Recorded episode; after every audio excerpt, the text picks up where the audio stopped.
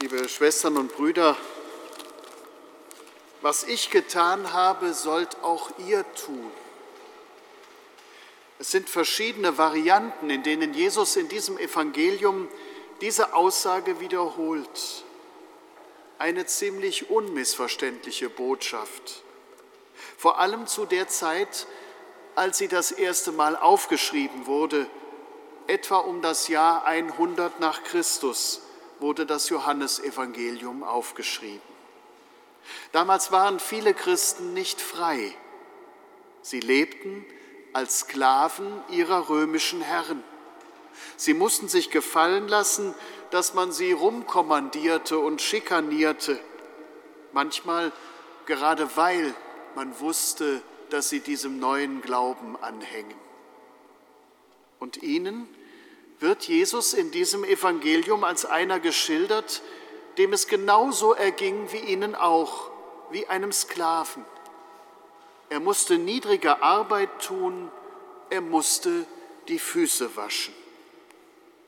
Da, wo der Staub der Straße hängen bleibt, da, wo ein Mensch auf dem Weg seines Lebens schmutzig wird, da, wo der Weg seine Spuren und seine Wunden hinterlässt, da berührt Jesus Menschen, da erweist er ihnen seinen Dienst. Der römische Kaiser Caligula hatte Jahre vorher einmal die Idee, seine Senatoren in Rom dazu zu zwingen, ihm die Füße zu waschen. Er wollte sie demütigen. Sein Motto war, sollen sie mich doch hassen, Hauptsache, sie fürchten mich. Bei Gott aber gibt es keine Machtspiele. Jesus möchte kein Gewaltherrscher sein. Er will nicht gefürchtet werden. Er macht sich selber klein.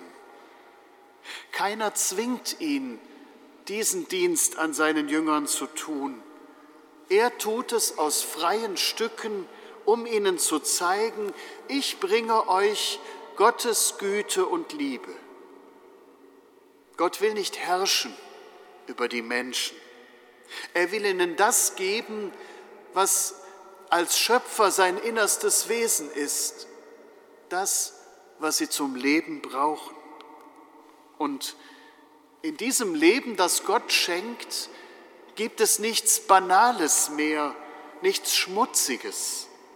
Nur das Lebensschicksal der Menschen und den Willen, du Mensch sollst lebendig sein und du sollst es bleiben, egal wo dein Weg dich bisher lang geführt hat. Wo Güte und wo Liebe ist, da ist Gott. Das mit der Güte und der Liebe, das klingt schön. Es ist aber nicht selbstverständlich für unser Tun, auch 2000 Jahre nachdem das alles aufgeschrieben wurde, nicht. Das zeigt der weitere Verlauf auch der Geschichte dieses Abends. Zwei der engeren Freunde von Jesus werden am selben Tag noch sehr erschrecken über das, wozu sie fähig sind und was sie dann tun.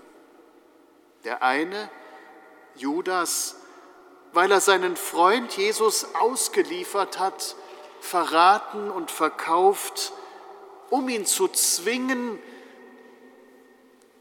tätig zu werden, in seinem Sinn. Und der andere, Petrus, weil er aus Angst nicht zu ihm halten kann, weil er so tut, als würde er ihn nicht kennen. Ein Feigling, der immer große Worte gemacht hat vorher, aber menschlich gesehen sind das schlicht und einfach Enttäuschungen. Ein Verräter, und ein Feigling. Die Liebe Gottes aber hält sie beide aus.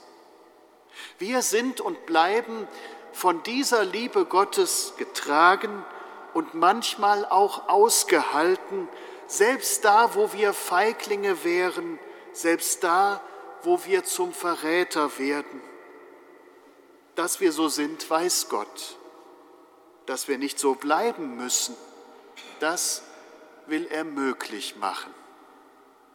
Die Einladung ist, dass wir anfangen, unser Leben nach seinem Beispiel zu führen. Weil unser Gott bei den Sklaven zu finden ist, darum sei jeder bereit, sich klein zu machen, wie ein Knecht um das Wohl des anderen bemüht, sensibel, aufmerksam, bereit, etwas von sich zu geben, wo es nötig ist. So beginnt schon Gottes neue Wirklichkeit unter den Menschen und wenn es sein muss, immer wieder neu. Amen.